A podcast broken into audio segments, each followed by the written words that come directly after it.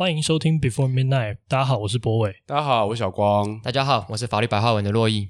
大家好，我是法律白话文的站长桂智，智慧的智，智障的智。随便了。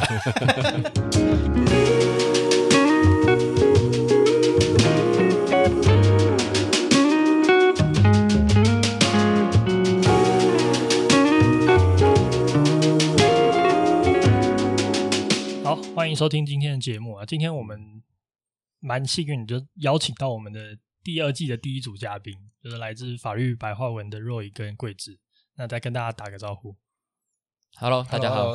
等愣 了一下，不好意思，愣了一下，不好意思。OK OK，今天其实找你们来，就是我们像我们之前讲的，就是蛮多东西想要请教你们。因为其实第二季我们开始来做的话，我们其实有一个小小的野心啊，就是我们第二季有一个小副标叫做“这个世界何以至此”。然后其实它就包含很多我们对这个世界可能常有的一个疑惑或是想法。那我们就希望可以透过这个算是一个聊天吧，我们看能不能聊一些东西出来。这主要我们希望可以做的事。所以我们是第二季第一集嘛？你们是第二季第二集，我们是第二季第二集，因为我们第一集还是留给我们自己，你要理解。OK，那我们也很棒，我们是第二季，我们是第一个有来宾的。对对对，是第一组来宾。赞赞赞！对，一方面我自己我自己是跟若仪之前有私交，对。OK，然后我们很早就认识，然后我们甚至还有一起做一些活动，对。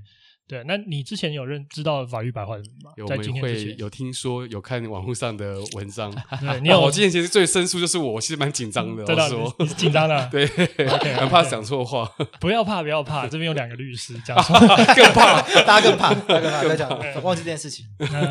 没想到洛伊还没有考过多艺，还久还久，立刻就爆料这个东西了。你到底你到底什么时候要考过？我不知道，我其实上个礼拜才考，但是应该也不会过。干，这考考到一半快睡着了。你到底是去多益？你是去多益考场一日游大户了？我多一大户，你考了 考六次了，哦，六次，投资的不少哎。你们要考几分才能过？八百分才能过，就是硕士的门槛，硕士的门槛。所以你现在的状况是，你只要考过多益，你就得到律师资格。没没没没有，就是律师资格是已经有的。我只是因为我还没毕业，还没毕业，我还不能当，我就还没当兵。嗯，那我要毕业之后当完兵，我才会去当律师。哦，这是一个卡在更前面一串的因果关系造成的。那英文到底多烂？英文很烂，非常烂。我最最最近是考七百一十五，哎，差九十五分，对，才差接近了啦，八十五分，八十五分。嗯，因为他那七次，因为还有一次报到多一桥，靠，多一桥是什么？多一 Bridge。报道比较简单的，我不知道中文叫什么，那我们叫多一桥。我就进去之后发现，怎么题目这么简单？对 就是一个小朋友参加的。对对。那你那次考几分？那次就考，那那次满到一百吧，我好像考八十九分。哎，很厉害啊！但但可以啦，可以去美国留学，可以去生活了，买菜没有问题了。很悲惨。然后桂智最近就是终于完成他的揭牌仪式，就是因为为了要养活法律白话文，所以出来出来自己开。恭喜恭喜！因为之前是受雇嘛。那这朝九晚五，被绑在办公室里面，没办法做太多的事情，嗯，就必须要这样子啦，必须要出来。那出来的感觉最大的改改变是什么？就是多很多自己的时间哦，啊，不会有什么员工那个事事业的压力嘛？就是自己出来干啊，就是那个，因为自己出来就没有那个固定的月薪啊，所以就会有那个积案压力。律师是开劳保单还是开发票啊？你们是开发票是是什么方式在开单？哦，我们没有开发票，哎，我们是开劳保保守单，哦，我们就是开保守单给人家，因为。因为我们不能登记成公司，所以没办法做那个。但律师没有办法开公司，就是律师这个行业不能用，只能用事务所，然后不能用公司去经营。哦，真的？对，所以没办法开发票。我们去，我我有做国税局的税籍登记，嗯，可是也没办法，它不会有那个叫什么，反正就是不会有发票啦。它概念跟那不一样。那那你们是不是那个什么？我跟你讲，我的所有律师的想象都来自于那个无照律师那个 suit 那 那部那个影集。对，那他不是会很想要争取当什么合伙人？OK，对，就这件事情是有的吗？这个事情在大事务所有，台湾有大，如果台湾有几间就是很有规模的大型的事务所，才会有这种 partner 不 partner，就他们会分等级，因为律师很多嘛，就会分成什么 associate，associate，我不知道中文怎么翻译，怎么翻译，反正就是助理啦，反正反正就要最底层的啦，最底层的就是 associate，就是受雇进来的，在在在大律师下面，然后像蚂蚁蚂蚁一样做事，然后好不容易之前是蚂蚁吗？请问，我之前我之前的事务所没有到那么大。这个差不多等，差不多意思。没有啦，之前老板对我很好，这这这这真真的。然后，然后你受雇一段时间，可能五年七年，如果事务所里面的那个资深律师觉得你是个可造人才的话，他就会，你就有机会往上升，可能就变成 senior associate。那我可以再往上升，就会变成可能 junior partner。嗯，就是我知道年轻的合伙人，年轻的合伙人，然后再往上升，可能就是 senior partner，他的可能分升阶级分的明确，很明确。那差别是拥有公司的股份吗？对，通常到因为因为通常你要到 partner 就变合伙人，那也就会，我觉得那个我真的不知道，因为每间事务所的做法不一样。OK，那可能就可能就要可能混持股啊什么不知道。那问你们两个一个问题。一般人对律师最大的误会是什么？你们自己生活经验里面，就是他们老觉得你们是这样，其实你们根本不是。他们都觉得可能律师就是一定是口才非常好的。对，然后这个是一个。对，你们两个不差不好吗？因为我觉得其实律师要运用到口才这件事情上面，可能没有大家想象中的这么多。因为大家对于律师的想象就是在法庭辩论，对对对。但其实，在法庭多半其实不需要到这样子言辞。在法庭其实，像我今天下午开庭就没有什么辩论，就很无聊。啊，那你今天下午去那边做什么？还问我们愿不愿意跟对方和解。他说啊，我们是原告啦。嗯，我们说啊，那个对方就在7-11打工赔不出来，就是要不要？所以你今天去那边说愿意是不是？我就跟说我们不要啊。因为那个人，我们跟法官说，哎，这个人就是之前跟他调解两次，每一次都装的好像可以，后来不要。哦，对啊，我们就说这个人好像没有什么诚意啊。那他如果有意愿的话，我们私底下再谈。啊，对啊，然后然后，所以其实这种事情就不用。任何口才，就只是把事情讲清楚就好。其实就是因为我们我们工作其实是帮当事人陈述他的意见。那那个什么，那个什么什么呃，日剧那个 Legal High，Legal High 的那个古美门那个状态，是有可能有那个高光吗？应该是有可能，但是多半不会这样子，因为你这样不一定会赢啊。就是很帅，但是输比赛。对啊，对啊，对啊。我觉得他那个就是不会，他那个当然有一些戏剧性的部分，譬如说，譬如说站起来走来走去，这个在台湾法庭不太被不可能允许的。哦，我不知道日本。我不知道日本大概会叫你站，叫你叫你不要走来走去了。因为像因为像美国，美国的法庭就是你你好像可以站起来接近证人。对对，可是这样台湾是不行的，反正大家就是坐好坐在那边。你如果站起来走来走去，一定被骂很奇怪。啊、可是如果有时候有时候可能有时候还是要讲一些话来说服法官啊，所以就会会有一还是会有那种大家想象的比较煽情一点的说法，对，但是不常见。嗯，哦，因为台湾的法庭喜欢用文书，就是法就是开庭时间都很短。那法官就是觉得开庭就是问重点，讲重点就好。那大部分的东西写在诉状里面让法官看。所以，那我可以这样推论嘛？就是那种比较受瞩目的案件，就是法官愿意花比较多的时间去理解，才有可能真的像，就是我们电视剧里面看到那个状态，就是他会给律师有更多的空间去论述，或是检察官有，嗯、是这样吗？可以说，通常瞩目案件。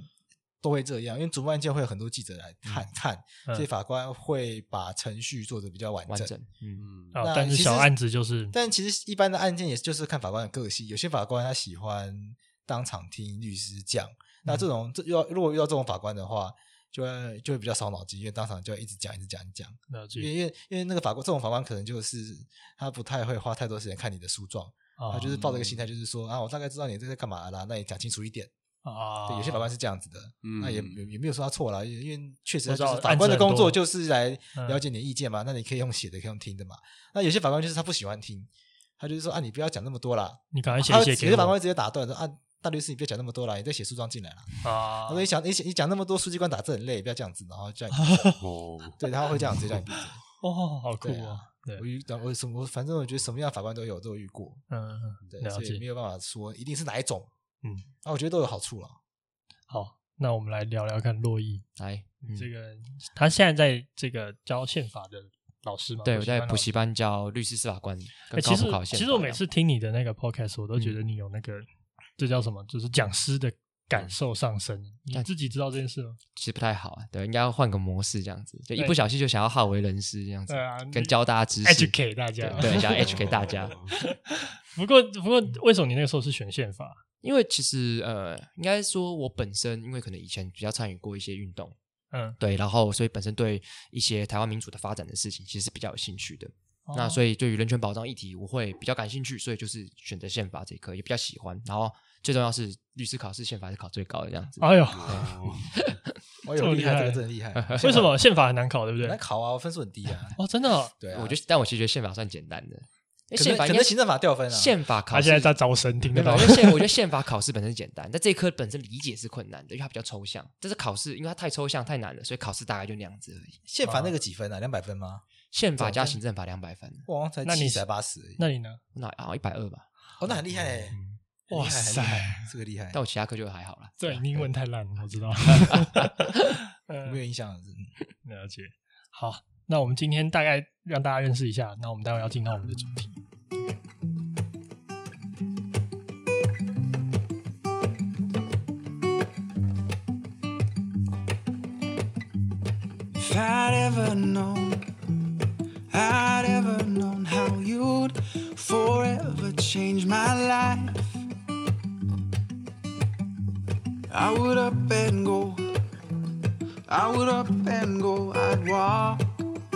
out of sight.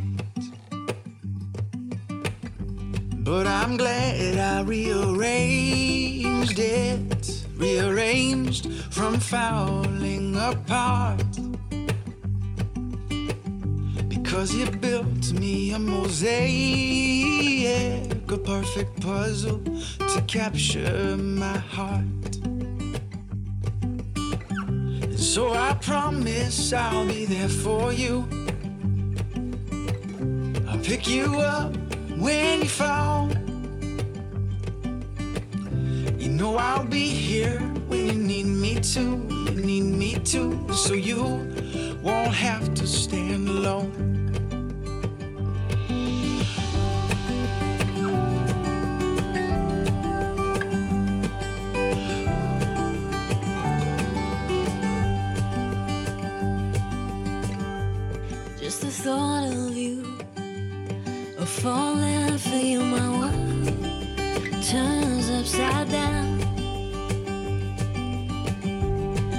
questions of how and would you love me now and could you hold me in the storm? Cause in my mind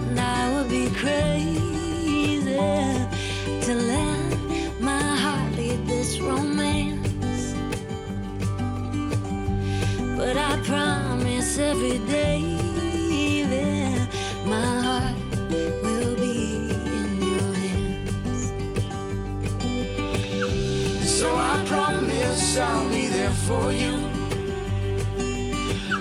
I'll pick you up when you fall.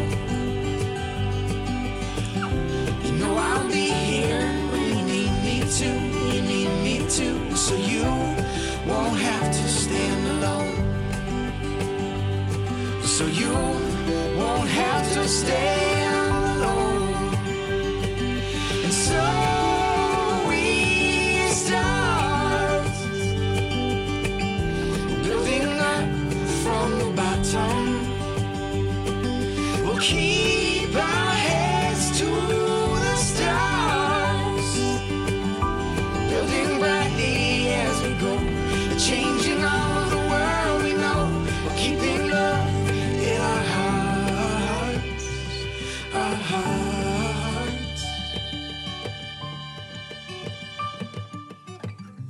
So I promise I'll be there for you.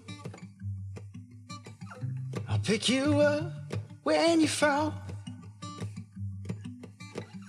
You know I'll be here when you need me to. You need me to. So you won't have to stand alone.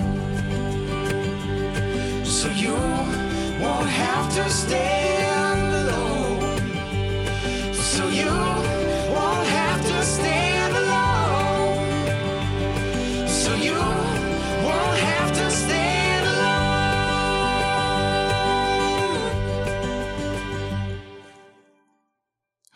们收听完刚刚那首歌，我们现在继续聊，就是关于就是法律跟你知道为什么他会这样讲吗？因为他现在不知道那首歌是什么，因为不晓得 跟小子配什么音乐啊？那跟小子的情况是一样的，没关系，啊、你再找我们再放。对、嗯，那大家如果想要知道那首歌的话，我们会再放在、那个、歌单，对歌单里面。对，好，那今天就是有一个特别的主题，其实找你们来就是想要聊这个，就是我们一直都会觉得法律是一种正义的。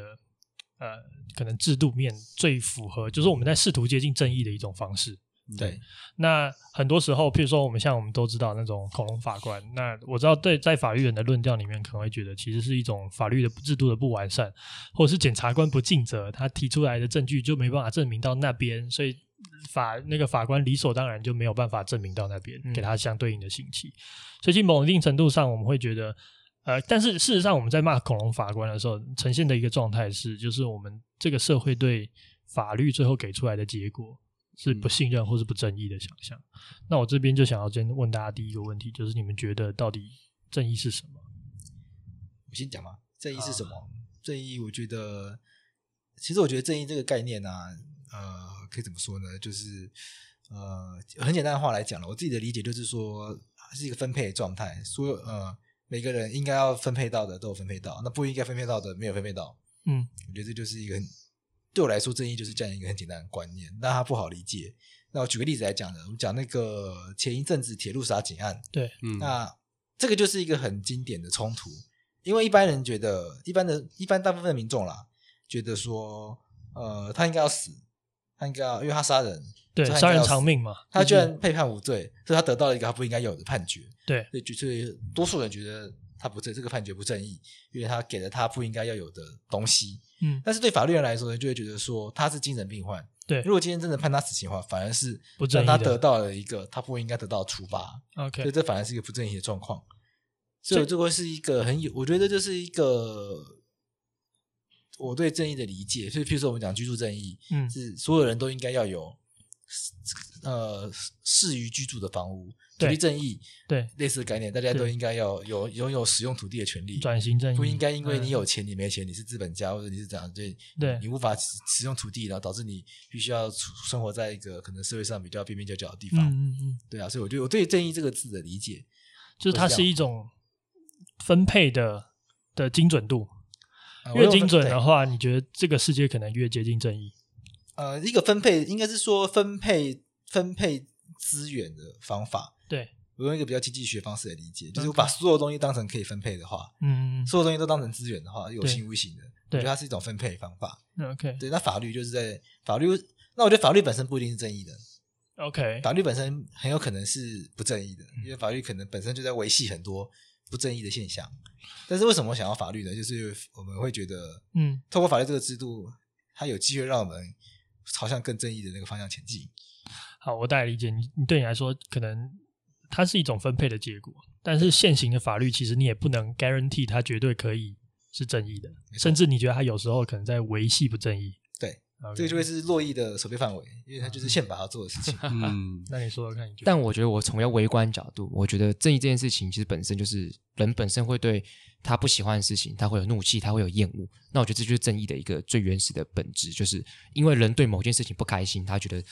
他觉得会有怒气，他厌恶这件事情，所以他觉得这件事情不正义。但是这件事情会随着大家不同的知识的体系跟不同的背景，会对于正义的想象会完全不太一样。就举例来讲，刚刚的杀警，一般人可能对于法律的理解，杀人偿命，所以他觉得那件事情不正义。但对法律人理解，他觉得今天要刑法要判一个人要有罪，他必须要知道他在做什么事情，他有知识能力。所以如果他在没有知识能力的状况底下，他被判罪是不是不公平的。所以法律人对这件事情的厌恶感就可能没那么高。所以我会觉得这是我对正义本身的一个理解，这样子。那你觉得不喜欢就是不正义？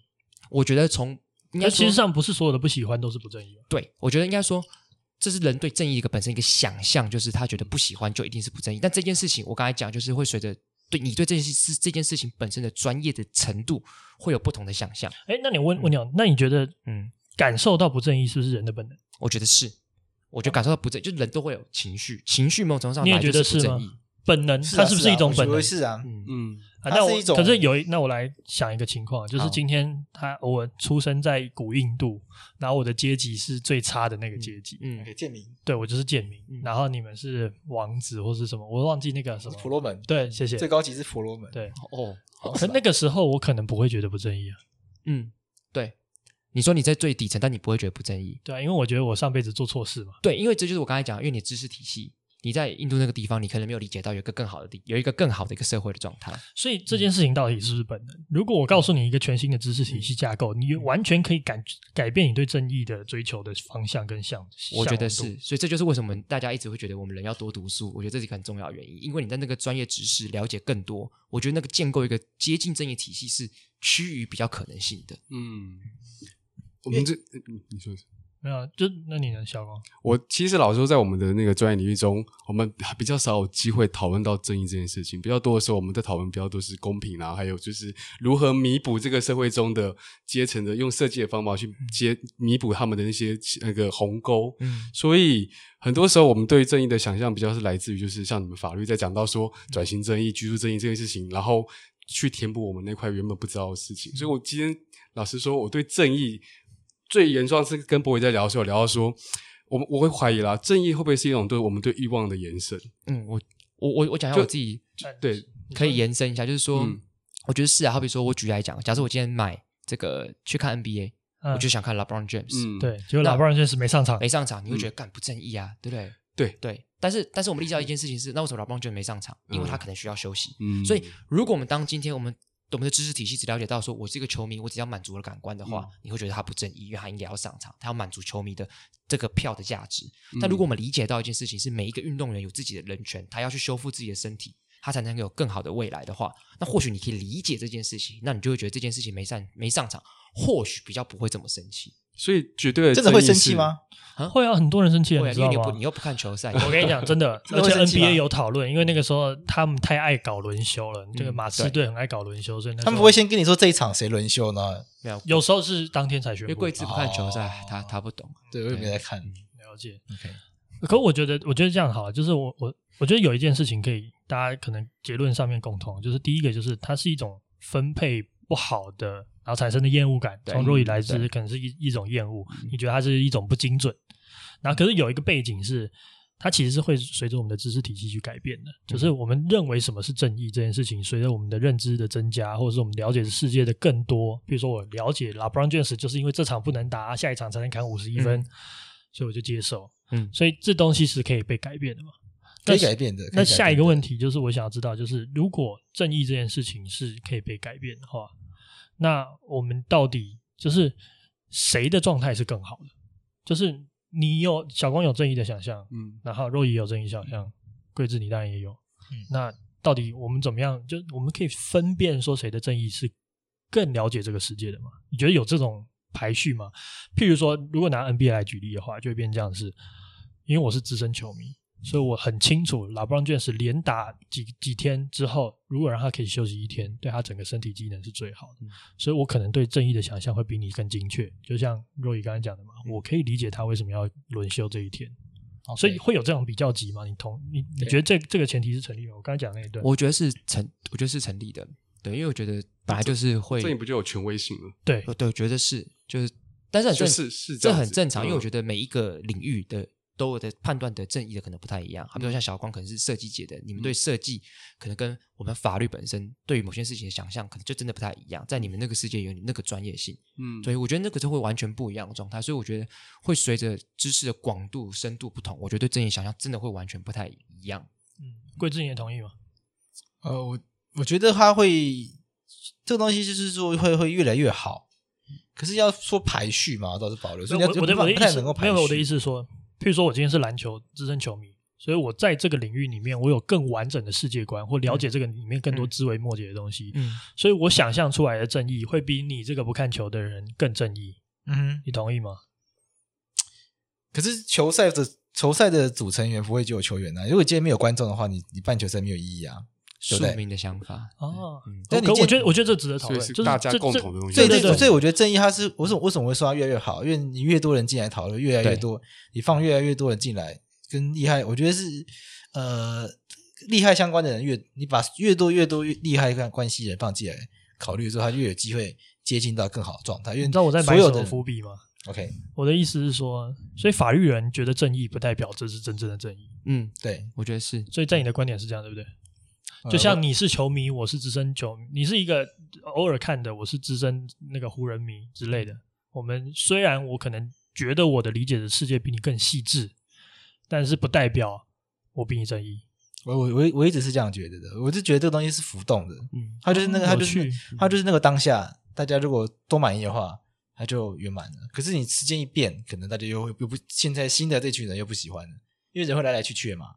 啊，了解。所以怎样人都会死嘛，会有新人出生嘛，所以想法会一直换。我讲我我我看法，就是我觉得确实分我分两个角度来切入，就是第一个从宪法的角度，就是因为有言论自由，所以每一个人的想象是可以辩论的。嗯，我觉得辩论这件事情是有助于这件事情的推进嘛，因为大家可以知道谁比较好。好比说，假设我今天是，好比说贵志，他虽然没看球，可是我们刚才讲说，哎，轮休这件事情，说不定他可以理解，他觉得哎，干嘛蛮有道理的，所以他这件事情可能会改变。就他会纳入他正义的想象力。对，可第二就是，那如果我们更深一点的话，了解每一个人观点的时候，或许 LeBron James 就是我们以 LeBron James，他或许他就觉得这场我应该休息，但是我要考量到这个球迷的需求，我或许原本应该要休息五天，那我暂时我牺牲我休息四天。所以讨论到过程当中，我觉得有时候法律它虽然不完全正义，可是它有时候扮演一个角色，是它要利益调和。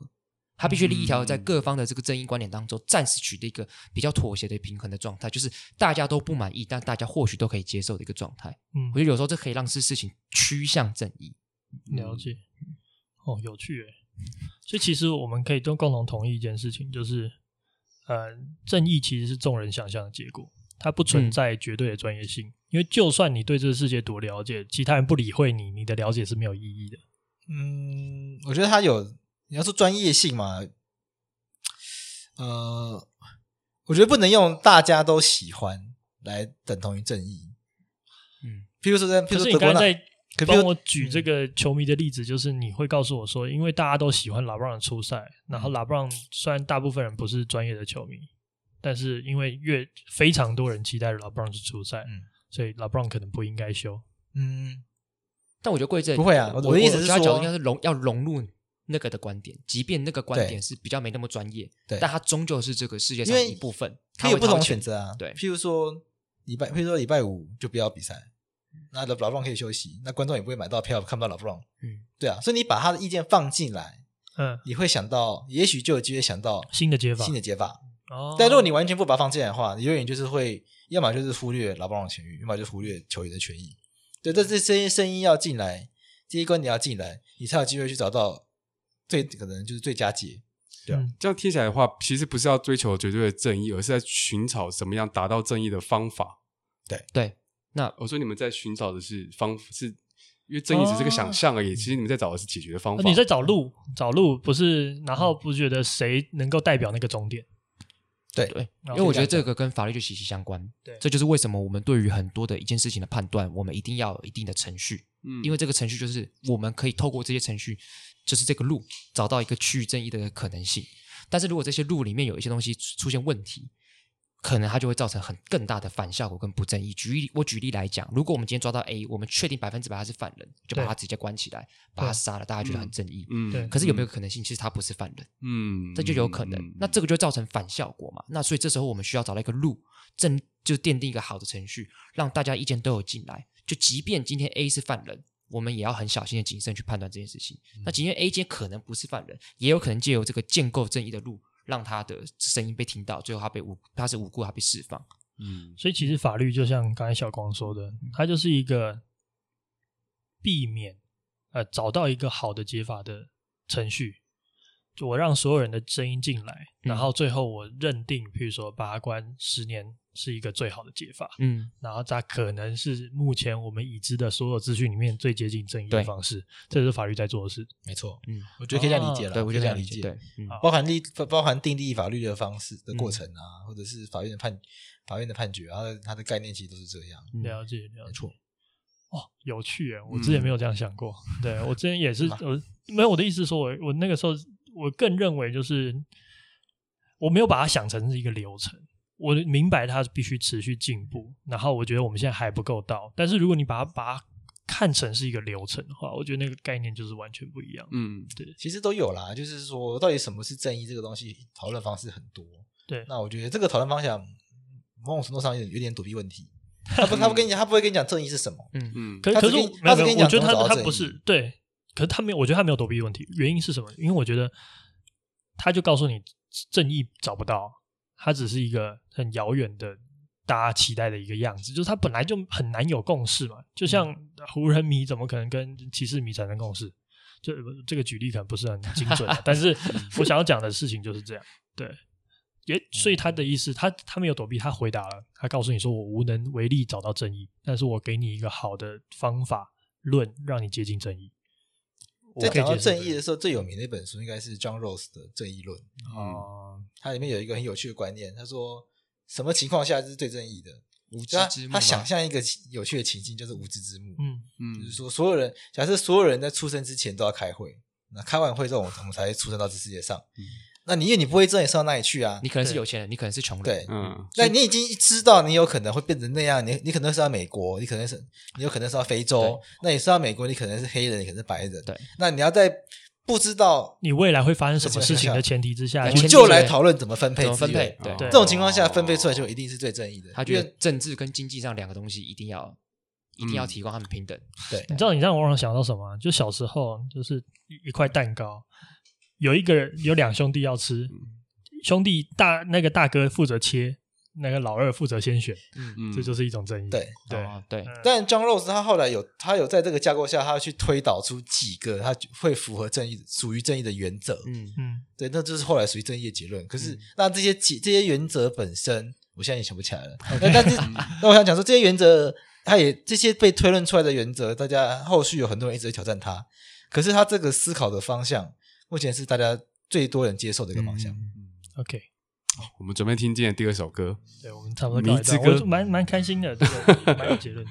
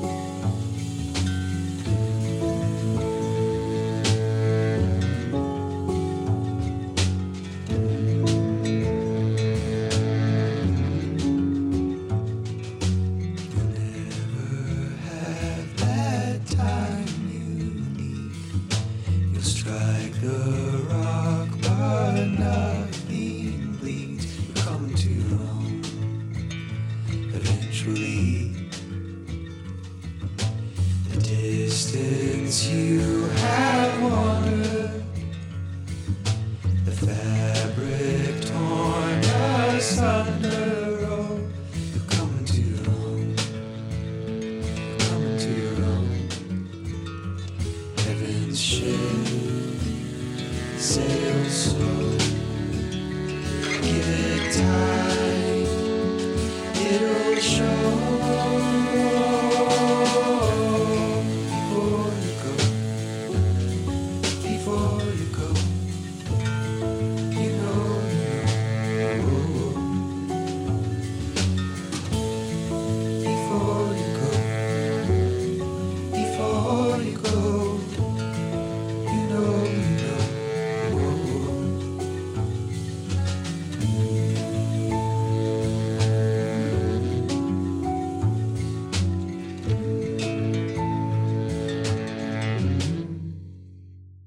好，我们听完了我们的第二首歌，然后我我想好奇问一下，因为我们刚才在听你们在讲，就是对正义想象，然后你包含也问我嘛，然后我刚刚听到你们的论述之后，我脑中有点模糊，就是听起来比较像是在讲公平这件事，你们的。在讲的是如何达到公平的方法。那公平跟正义到底是差别在哪里？我个人认为是差不多的啦。贵子觉得它就是差不多的东西啦，嗯、就是不同的词但用在呃不同的语境使用的不同的词汇而已。因为因为对我来讲，就是正义听起来很像是一种愿景，公平是一种方法。我一直一直以为他们两个是不同的状况，就追求的东西不一样。所以可不可以讲讲公平的方法才有机会得到正义？我觉得公平比较像这个状态，嗯嗯嗯，就是就是公平不公平，它就是它就是一个事实。现在这个地方公，现在这个状况公不公平？嗯，可是正义就是一个我们希望达到的目标，所以我们会说什么什么正义，什么什么正义。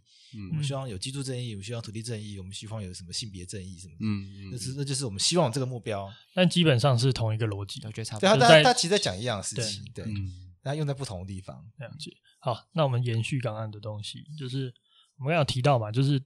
呃，正义这件事情，譬如说像桂枝，你不觉得正义可以？那个正义可以被法律不可以承载正义？哎，觉得有困难，就是不能画上等号啦。就是我们像你刚才甚至还讲到，有时候法律的存在是为了维护不正义嘛，它有可能有这个状况，对啊。那你也同意这件事情？嗯嗯，对。那下一个问题就是，我们现今的法律到底是怎么怎么出现的？现今的法律跟过去是不一样的啊。我们过去认知的那个汉弗拉比法典，就是那个以眼还眼嘛，你砍我一只左臂，我也断你一只左臂。嗯，对。我们现在不是这样搞嘛？我们现在就是呃，我被砍一只手臂，那你就是什么加重伤害罪，是不是？然后你会不会判我几年以上这样子？嗯、对，那我们到底怎么变成这个东西？我觉得其实就是最原始的一个社会嘛，因为一开始大家最原始社会就是相信神，那或者相信最厉害的人，可能是国王啊，可能法老、法老之类的。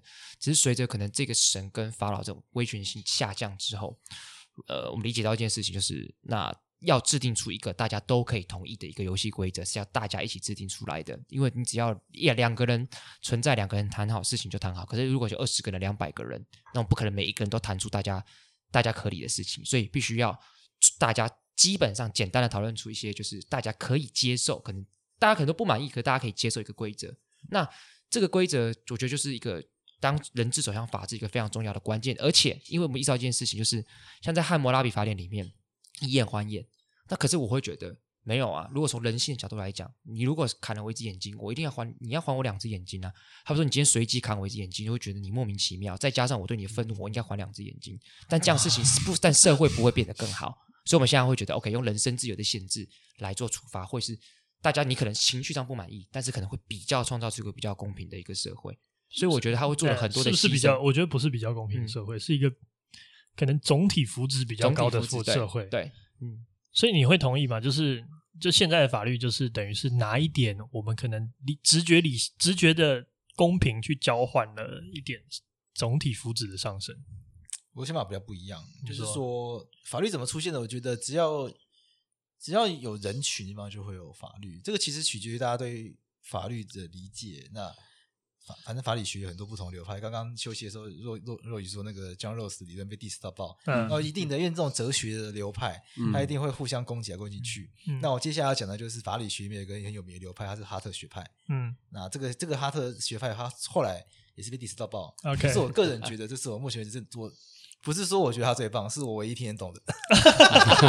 我唯一听得懂的这个，因为其他我真听不懂他讲什么。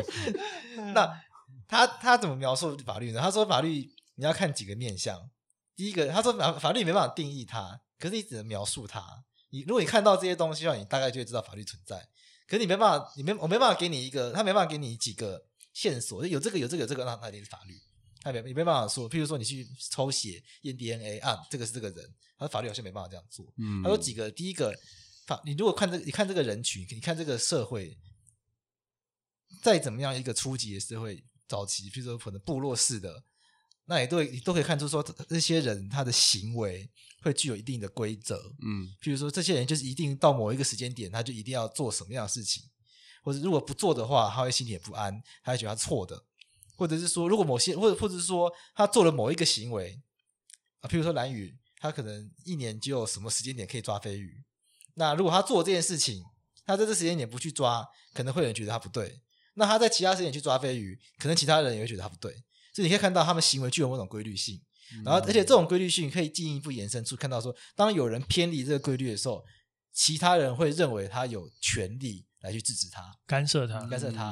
所以这就会这就会带出一个法律跟道德很大的差别，因为法律道因为这因为最常被批评说道德也有这样子也有这样的现象。对对，可是我们不会觉得有一个人违反道德是其他人有有权利去干涉他或去骂他，会觉得好像只能批评他。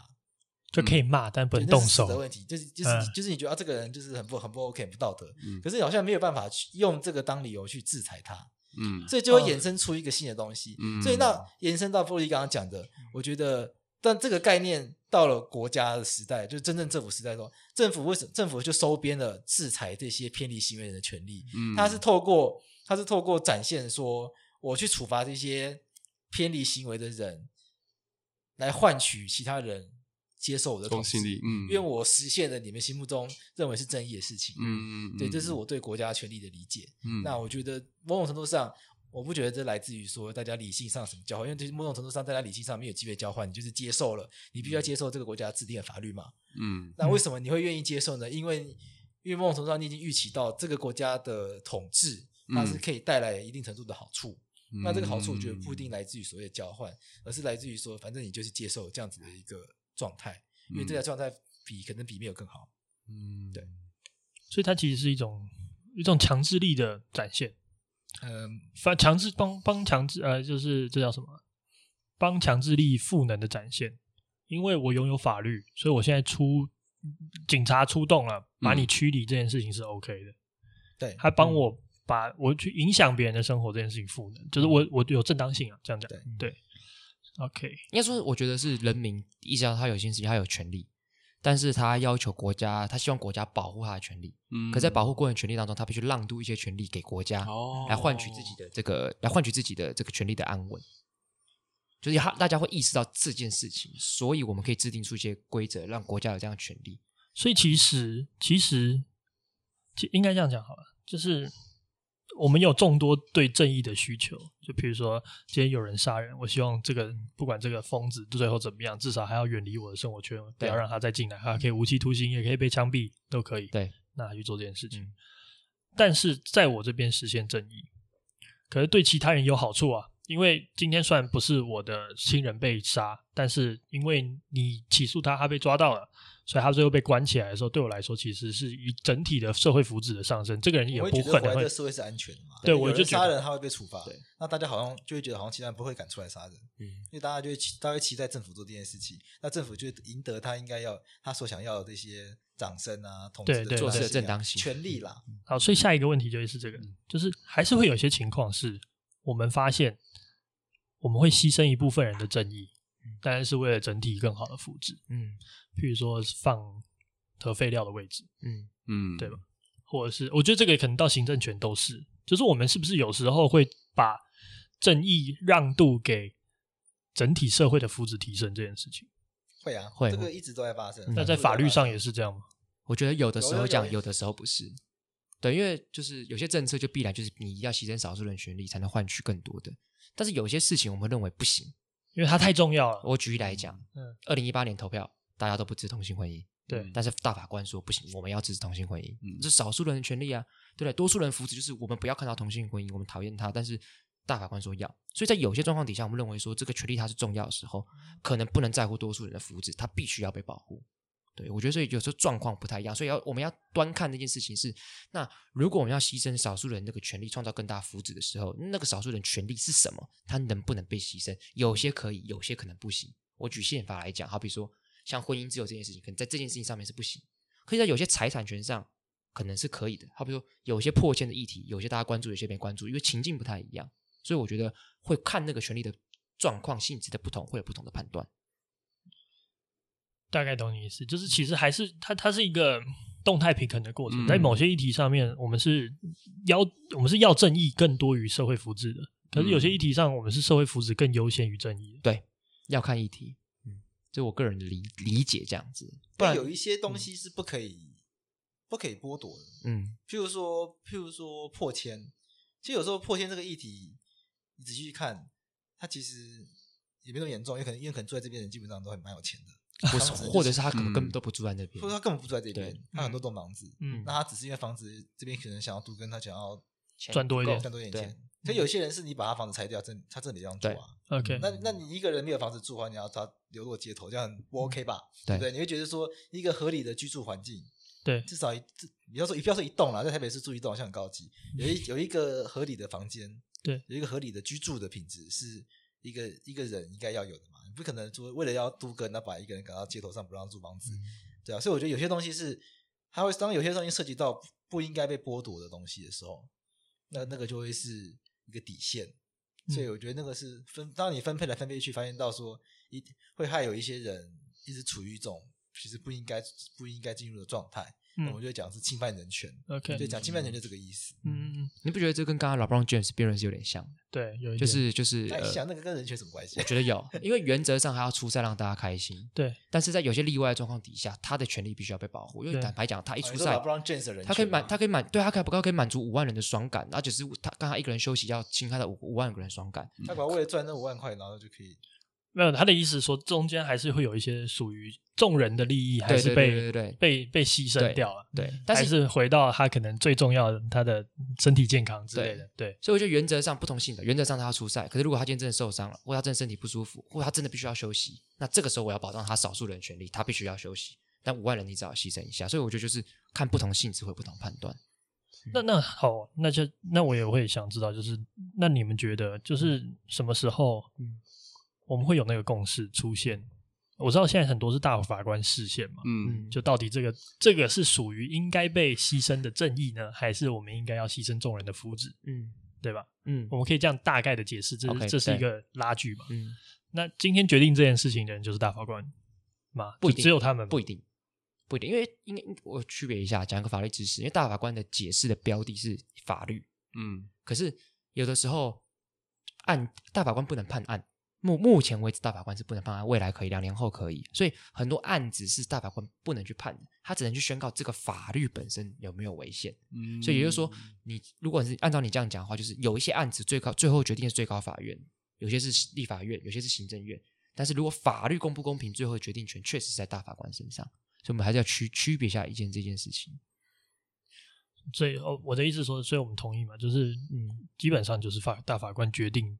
谁哪一个东西要牺牲？嗯，要么就是正义，要么就是多数人权利。嗯，最终的啦，嗯、如果最终有到这个程序的话，是大法官没有错啦。可是，其实我觉得很，我觉得很多，譬如说立法院的立法的时候啊，其实不一定会走到那一步了。对啊，或者是我们不一定，我觉得不一定要到那么高层级。很多很多行政机关在做决策，在做决策的时候，它其实都影响到大家大家的权利啊。譬如说。比如说你，你你有笔预算要怎么花？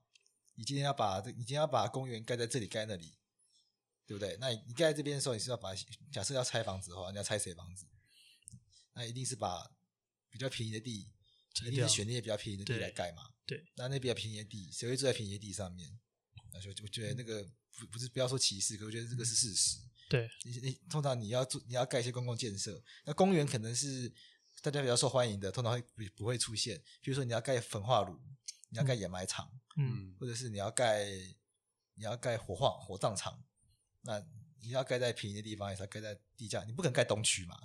对啊，那那是不是通常这种地可能可能就设置岛之类的？嗯、那那那边的人就常常就会被他们的权利常常就会遗忘，被遗忘。嗯，那他们甚至没有能力走到大法官那一步，因为他们根本没有钱打诉讼。嗯，对，所以我觉得很多的那个政府机关的决策，然后我们不一定要讲政府，有时候是。有时候，譬如说企业、大企业，他们的行为也会伤害到别人的权利。譬如说，譬如说这个废水，我要不要为了环境多尽一份心力，多装几个处理的仪器，还是我就装都不知道，再排进河里面？那很多企业的选择是后者。对对啊。啊，但是那如果我要当好老板的话，那花的是我自己钱啊。我懂。对啊，嗯，那那不是每个人都愿意当好老板吗？对啊。我觉得听目前听到这边，我有一种感觉就是。我觉得正义好像真的很难达到，然后甚至，然后而且法律的责任其实也不是不是 guarantee 所有的正义，嗯，它不是要保障所有的正义，嗯，它是要保障，它是在一个平天平的两端，就是它要保障社会全体的福祉，和某一些我们觉得重要的正义的议题，或是某些这种像宪法里面写的这种上位很上位很上位，我们觉得不可神圣不可侵犯的一些价值，嗯。但是这个这个东西到底什么时候？譬如说像同婚也是这几年才开始，就它好像还会伴随一个众人的想象的对慢慢改变的过程，然后法律再去迎合这个改变，或者是甚至他有时候有机会当领头一样的角色，对啊，比如说像通奸除罪化，可能更多其实是这个状态，嗯嗯，这好像不能要求法律太多。我你会对还是对会你们会你们会失望吗？我觉得还是可以啦，因为我觉得法律就是一个工具，让我们创造趋于正义的一个可能性。我自己是这样觉得，所以应该说对，所以他不能要求他是正义的载体啊，不可能，它只是一个通往正义。我们目前用人为理性修筑出来最好的道路，最明亮的宽敞的道路。我讲难听，我讲难听一点，如果你要求法律正义，法律你就是把所有责任丢到法律身上，法律人又没有那么厉害。就是这个社会上每一个人都有他的专业，大家一起想办法创造这个正义的可能性，不是只有法律人的责任，他真的没那么厉害。我们只能提供一个大家的一个框架、一个架构、一个程序，让大家在那个世界里面，让我们可以冷静下来，趋于正义的一个可能性。我觉得应该是这样讲，就是说法律应该要是正义的啦，但是这件事情做得到吗？嗯，有机会做到，但是永远都要努力。所以我觉得应该大家有个心态是说，哦，你比较乐观，我觉得做不到啊。应该是说，我觉得大家要有个心，要我觉得大家要保持个警戒，是说法律不等于正义。对啊，就是，但法律因为因为因为他应该要是，当他应该要是正义的时候，表示他可有可能不是嘛？因为很多人，比如说我们应该要晚上不要吃鸡排，但是大家会去吃，对不对？应该要做的事情通常不会做，通常可能通常不通常不太会是这样，通常不是这样，我们才会觉得你应该要那样，对不对？对对对，我们应该要早点睡，早我们应该要早睡早起，然后早上起来去运动一下，避免生病，然后其他都是熬夜，然后狂喝酒、狂吃鸡排什么的。对，所以法律，所以我觉得大家保持个警戒心是。法律其实不能，你不能直接把法律当成一个正确的事情，嗯，不能说法律这样规定它就一定是对的，嗯，因为它随时都有可能会成为怎么讲呢？它随时都在很多需要检讨修正的地方，嗯，对，如果你没有保持这样警戒的话，就会落入到怎么讲呢？被宰制吗？对，被宰制。我讨我讨厌这个词，这词这种词汇 都讨厌的。那怎么创造新的公平的想象？比方说，像同婚的议题，它可能打了非常非常久。对，什么样的议题才会开始浮现到就是被法律在意？什么民意？嗯，我觉得这必须讲，就是呃，因为我我觉得我们思考一件事情，不能说都丢给立法院，都丢给专业的人，人民还是要参与的。嗯，所以你看，在台湾非常多人努力状况底下。大法官今天会做出这样解释，你说跟人民的那个民意起来有没有关系？嗯，虽然最后是二零一八年证明是输，但但是我觉得那个那个那个民意展现出来，大法官还是会某种程度上会看大家展现出来的价值去做判断的。那可以回到法白这边吗？嗯，怎么说？你们在推广就是法律，就是对对这件事情是不是这个？譬如说我们觉得这样做比较好，嗯，比如说我们觉得同婚比较好，对。但如果这就就如果全台湾就是超多人两千万人不支持的话，我们必然跟伊朗一样。嗯，就是可能同性恋可能判死刑的话，嗯，那你也是你硬去通过这个法律没有意义啊，他可能明天就把它改回来，对，嗯，对不对？那譬如说，那台湾是大法官通过解释，所以有同婚嘛，嗯，那在巴西其实大巴西的大法官也说应该要同婚合法化，那巴西国会不动啊，他就是他就装死，嗯，他就死不立法，那也没有用啊，所以我觉得，呃，确实是需要沟通，嗯，对，没他没这，我觉得这种东西。没有办法说哦，我们觉得我们是专业，法律人是专业的，我们觉得这样做比较好，所以大家就应该要这样做。嗯，就是这件事情他没办法，嗯，他没办法，他没办法这样。他跟医生肯定不一样，医生说你，医生说你病了，你就是要把它切掉。嗯，那你不切你很奇怪啊，你就是你，嗯、你肿瘤在那边你不切，嗯、你不相信医生的话，他很奇怪。嗯，可是法律也没办法说哦，你就是一定要同婚社会才好，那大家就要，那大家就突然就接受，就他的他的整个运作方式就不是这个样子。嗯，对他确实会需要花很多时间去。让让大家接受，那确实会需，所以才会掉到那些，才会讲一些这种很老生常谈，对，什么要需要教育啊什么的。但是，但但是走到最后会发现，确实是这样。嗯，只是说我觉得教育有很多方式啦。嗯嗯，对，我觉得教育会有很多方式，不一定就是要翻开课本。那同婚是什么？那同性恋是美好的。嗯，好像这种不一定是要这种走走这种教育方式。没错，对，我觉得很多东西是可以想办法让他。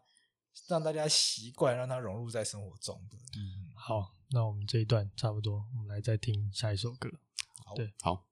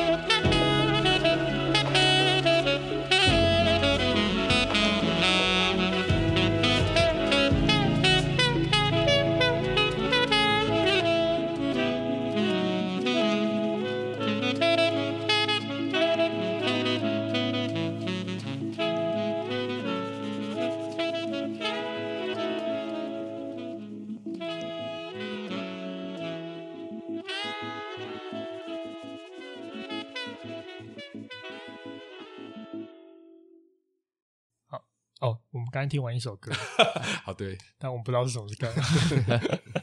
啊，我觉得今天今天聊的比我想象中的多一些。嗯、然后我我觉得刚才有一些东西是我今天特别有感受，就是譬如说，就法律从来就不是负责只承载正义而已，那它还承载了这个社会的福祉。而且它更像是一个通往正义的一个规则，就是你，我觉得透过法律这样子慢慢往前走，我们有机会去接近一种叫做正义的状态。嗯，但是没有人可以告诉你什么是正义，因为每一个人对正义的想象都不相同。那这件事情其实就某一定程度上来说，就让它成为一个理想，但是不可能到达的一个地方。对，嗯，那我们法律可能有时候会需要透过牺牲一些正义来换取这个社会的福祉。有时候反之，就是我们觉得有些正义太重要了，或是有些责那个权利太重要，我们也会也会愿意牺牲一些这个社会的福祉来换到，对啊，所以听起来就是一个怎么讲，不断变动，然后是有机会往前慢慢往前的地方。嗯，我觉得今天讨论就有点像你刚才讲什么法哲学，就是我们就是从各种哲学的角度。去讨论，好比说我们从这个呃边境的功利主义，说创造社会最大福祉，可能到康德自由主义，可能对有些人权利就是少数，但是还是要保障，甚至到刚才贵子有讲到 John Rawls，甚至像 Michael Sandel 的情境演说之类的，其实我们都到最后我们讨论到像这种 case by case 这种正义的概念，其实我们已经从很久以前正义的观讨论到比较后来争议关系都有，我觉得都算有点到的讨论这样子。那我我今天最后还想问你们一两个问题，就是第一个就是。所以对你们来说，就是身为一个法律人嘛，嗯，应该是这样自居吧？法律人，对对对，法律人两位，嗯，你们怎么看待这个世界的问题？就是这个问题，你们会，譬如说今天遇到一个问题，你们首先会关注什么地方？或者是对你们来说，呃，世界最大的难点，或是要会是落在哪个地方？世界最大的难点，我觉得落在，嗯，拥有资源的人，你很难逼他。拿出来，嗯，所以你不想支持共产主义？我想贵子贵子一定不支持。可是我觉得那不是解决问题的方法。OK，对啊。但你觉得把它拿出来，这个世界会更好？我是我讲拿出来，意思是说，拥有资源的人，有时候你好像很难要求他做为这个世界多多点事情，放弃放弃掉一些东西，譬如说。嗯，譬如美国跟中国两个强权，对，嗯，不要那边吵架的话，其实世界学更好，嗯，对啊。那我以为他吵一吵对台湾比较好，台湾可能算的，台湾可能算从中获利的人，对，但从中受害的人其实也蛮多的，嗯，对啊。我觉得，我觉得，我觉得难点在这样，那很多时候在就很多问题在来自于这边了，嗯。我自己觉得就是利益调和的问题，因为我觉得身为法律人，我们最常在乎的事情是每一个观点，它都它的概念都要必须被讨论到嘛。他会从一般人人人会认为坏人就该被判死刑，可是我们会在乎坏人有他的观点，他有他的生活，他必须要被考量到。所以对我来讲，社会最难的地方在于是我们要怎么去从利益调和当中取得一个平衡。就像一一直像我刚才节目里面一直讲到的，我们我对我来讲最大的争议就是我们可能做出一个决定，大家都不满意，但大家都可以接受，但这件事情是非常非常困难的。这就包含了巨大的解释，就是你要一直不断的解释，嗯、就像你们。白话文在白话什么？就是你要去把这些东西慢慢解释给大家听嘛。对，对所有的事情，因为你不理解，所以我我们很难告诉你我们的正义为什么长这样。对，然后你就透过你们在做的这些事情，不断的把这件事情试着把更多人让对。因因为我觉得法白很多粉丝是这样，他可能看到我们写的东西，他解决他原先的一些问题，但他还是不开心，因为他觉得他这个正义并没有被解决，但他可以接受。我觉得很常是这个样子。哇，那突然有一种感觉就是。可能我们最后就是不开心，但可以接受。嗯，我觉得最后都是这样，就是所有人都不开心，嗯、但可以接受。对，但是这是也未必啦，也未必啦。嗯嗯，也许大家蛮开心的、啊。对啊，可是只会某一部分人，你还是会有一些事情不开心，但接受。可是我觉得这这就是一个好事，你懂我意思吗？就是呃，我自己也常讲一件事情，就是我觉得没有没有一百分的民主，没有。就是因为如果一百，你对你来说这个政体是一个必一百分的政府的话，代表他只对你好，嗯，他把所有最好的东西给你，所以你觉得这是一百分。可是代表其他人可能是零分、二十或者不及格、更低的分数。所以真正的状况是一个好的呃民主制度，或者是好的一个可接受的状况，就是六十。六十代表什么？就是你不满意，六十不是一个特别好的分数，但你可以接受。但也未必，那这种不一定是零和的嘛，你搞不好比越做越大，然后大家都很开心。哦，对啊，对啊，比如说开发火星，我我就我举个我举个例子，就是好比说从台湾的转民主转型化，我就觉得讲，就是这个转型化过程，我觉得国民党不开心，因为他觉得你怎么可以民主转型，让我们国民党势力变小？民进党不开心，原始民党不开心，会觉得你这样过程当中只是加深中华民国的体制在台湾的巩固化，但大家都可以接受的事情是，那确确实民主化了。对对，那有像贵子讲，或许长久来看，大家其实也开心的，因为民主化大家都可以竞争。嗯但是我觉得在一开始最开始点，我觉得是大家都不开心，但大家可以接受这件事情，这个制度，那它就会一直延长下去。刚好搭配昨天李登辉去世，我觉得有这样感感触，这样子。对啊，啊，不开心，但是可以接受。我觉得这也许就是一个我们要习惯的状态。对，这个 ending 好消极啊！不会不会，我不觉得，我我也不觉得消极。对，我不觉得消极。不会啊，我很积极。我不喜欢追求一个状态，结果是不开心。没有没有，我的意思是说，你可以理解这个不开心。就是你不会都得到你所要的东西，久了不就搞不就开心了？开不不开心搞不当下的，久了发现哎，其实这样更好。对啊，你看同婚现在也是专法，嗯，对对啊，离最开心的还是有距离嘛，对啊对啊，嗯，没有，我反而觉得是因为你们都是法律人，所以你们很善于就是表达就是意见这件事情嘛。那其实像啊，我觉得啦，因为像。我以前对正义的想象是非常非常悲观的，我觉得怎么可能？就是很多事情就，比如说以前根本不会想到同会同会过这种事情嘛。你觉得就是社会就是有阶级差异跟族群差异，然后就是一个利益输送的结果。对，嗯、但是我自己觉得今天这整集听下来，觉得你只要勇敢的把你自己的。你的诉求，你你不开心就讲出来，嗯，就算你那不开心讲出来之后，你发现哦，其实好像也没有那么的，就是讨论辩论完之后，发现你也得接受的话，至少你讲出来了，嗯、对，然后有人回答你了，有人去辩论了，嗯，所以我刚才你们讲说那个不开心，它应该比较像是情绪是会变动的，但原则是可以定定，互相决议下来的，嗯嗯，好，那我蛮同意，嗯，不错。最后一个问题，嗯。嗯，就你们觉得这个世界会变好吗？会，我觉得会会会。正向，就是喜欢正向的人，会，我觉得会。失控失控的正向，失控的正向思考。我先讲为什么会问这个，就是因为其实我觉得，呃，就对我来说，你们就是另外一个领域的人，然后我们未来在这一季，我们也会去找不同领域的人问这个问题，然后其实。这是来自于我对这个世界的好奇，然后这个好奇就是我了解各个领域、各个不同我想要理解的事情之后，我其实最后就是想要回答，就是到底这个世界会不会变更好？对，所以我想要听看你们的答案。那我先讲好，好，我先讲，我觉得一定会更好，但是我觉得这个好不是说我们一定觉得它感。感受上会有差别，就是你问我说会不会变更好？坦白讲，不知道。但是可能你经过二三十年之后，你回头看，你会发现它真的变好了。我就从法律来讲，从宪法来讲，三十年前、四十年前，台湾没有言论自由。那你当时问说台湾会未来会不会变好？真的没有人知道。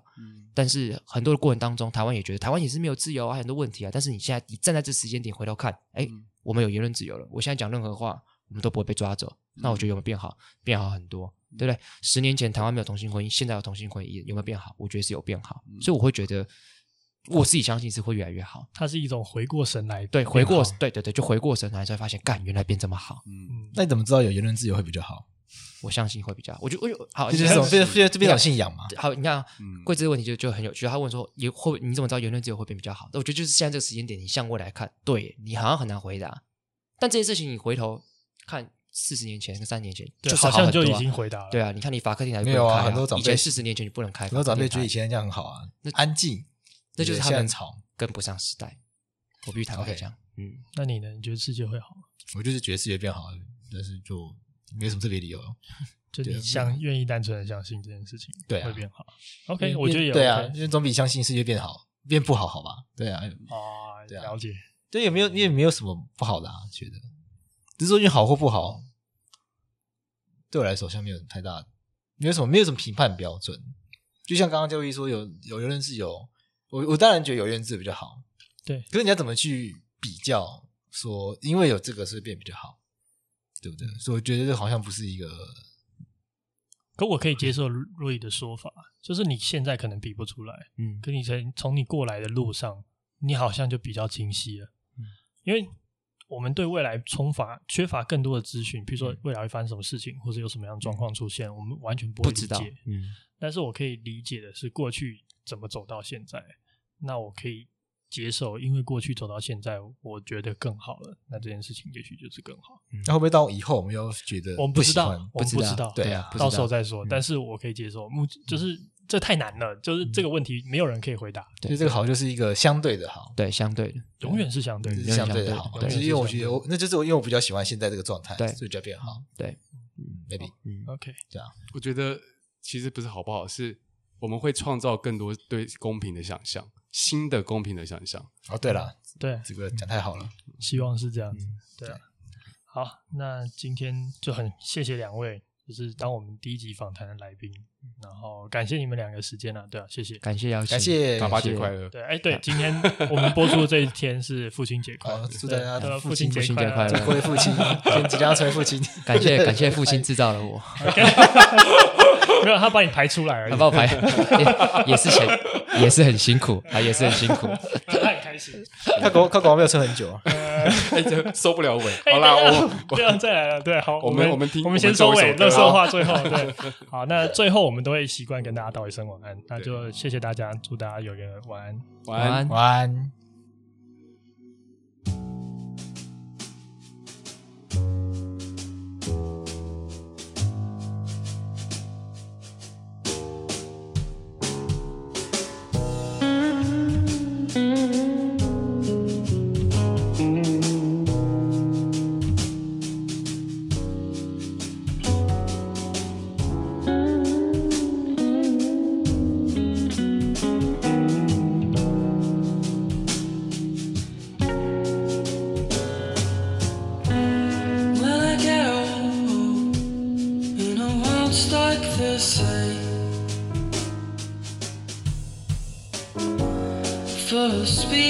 flying